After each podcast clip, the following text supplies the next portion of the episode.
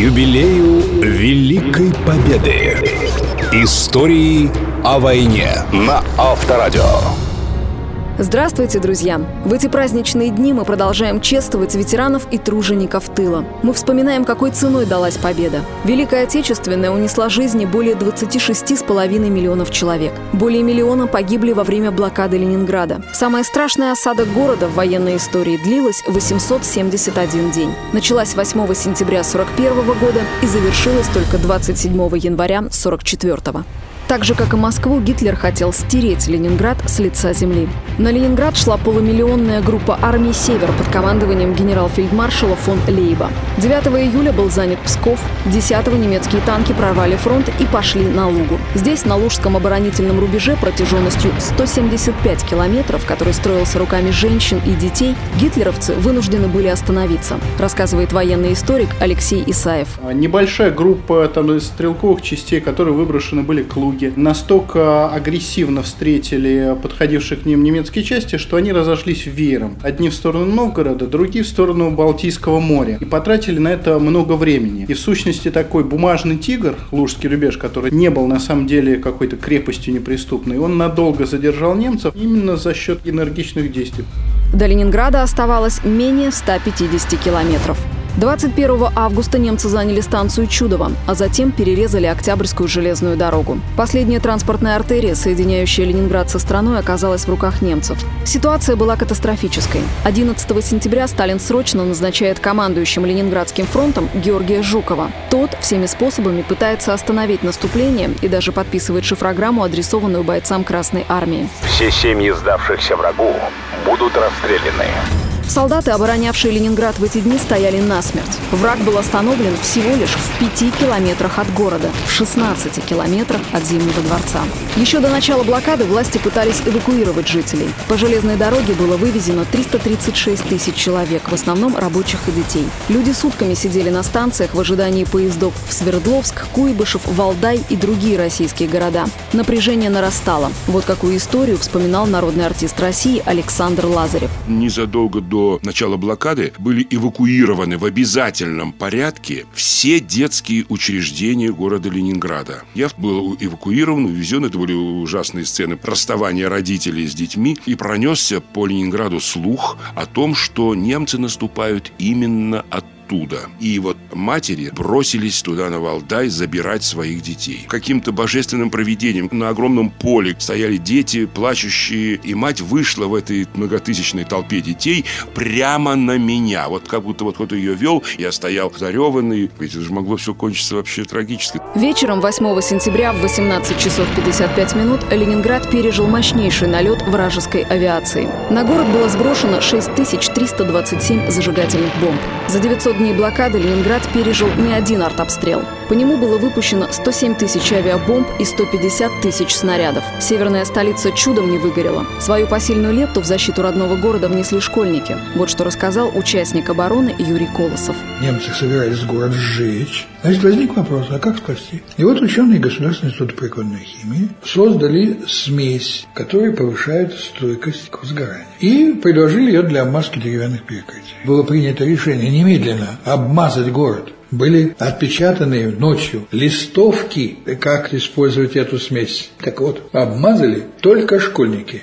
Вдумайтесь, 19 миллионов квадратных метров. Это их подвиг самый настоящий. Однако во время первого сильнейшего налета 8 сентября пожаров избежать не удалось. Загорелись продуктовые склады имени Бадаева. Считается, что именно это стало причиной страшного голода. Однако сегодня историки говорят, что серьезных запасов в Ленинграде в принципе не существовало. Продовольственные карточки появились еще в июле. 12 сентября, когда Ленгорисполком произвел учет, выяснилось, что муки, крупы и мясо осталось на месяц. С 20 ноября власти вводят строгие нормы пайка. Рабочим 250 граммов хлеба в сутки, служащим и детям в два раза меньше. 125 блокадных грамм с огнем и кровью пополам стали символом блокады. И многим эти кусочки хлеба стоили жизни, вспоминает актриса Лариса Лужина. Папа у меня был штурманом дальнего плавания, и он сразу на фронт не попал, и остался в Ленинграде, он был ополченцем. И мама говорит, что когда она э, папу похоронила, и стала перебирать постель,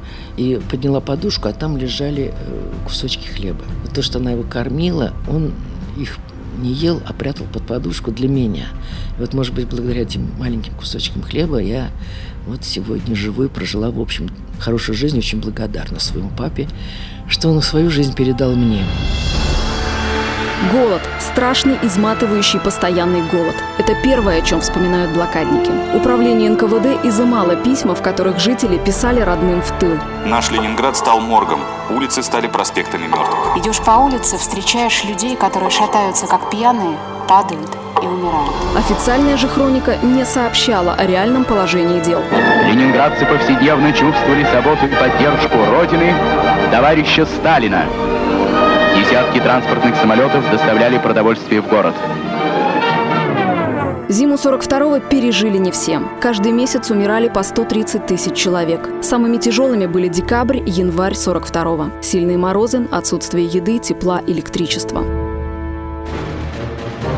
Великий город не сдавался. Ленинград жил и боролся. Предприятия продолжали выпускать военную продукцию. Голодные измученные люди находили в себе силы не только работать, но и ходить в музеи, театры, на концерты. Город был духовно выше своего противника. Во время блокады работало Ленинградское радио. В сентябре 41-го, выступая в одной из программ, Дмитрий Шостакович объявляет о работе над седьмой симфонией, которая стала музыкальным символом блокады. Час тому назад я закончил партитуру двух частей большого симфонического сочинения. Если удастся закончить третью и четвертую части, то тогда можно будет назвать это сочинение седьмой симфонией. Для чего я сообщаю об этом? Для того, чтобы радиослушатели, которые слушают меня сейчас, знали, что жизнь нашего города идет нормально. Все мы несем сейчас свою боевую вахту.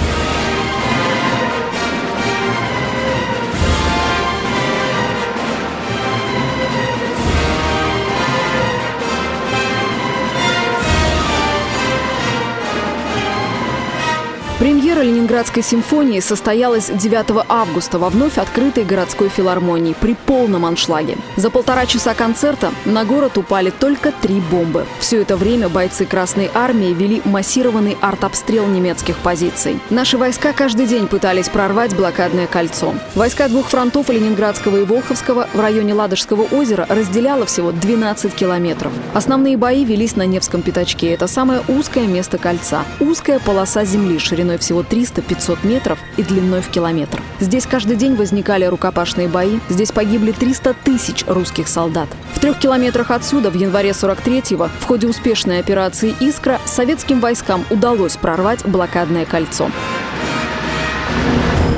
Сегодня о том, что пришлось пережить жителям и защитникам города-героя, нам напоминают кадры хроники. В память о жертвах блокады созданы музеи, памятники, мемориальные комплексы. Сегодня здесь живые цветы и горят свечи. Страна не забыла о подвиге жителей города-героя. Страна не забыла о подвиге и других городов. Через час мы продолжим наш рассказ и поговорим о героизме и мужестве защитников Сталинграда.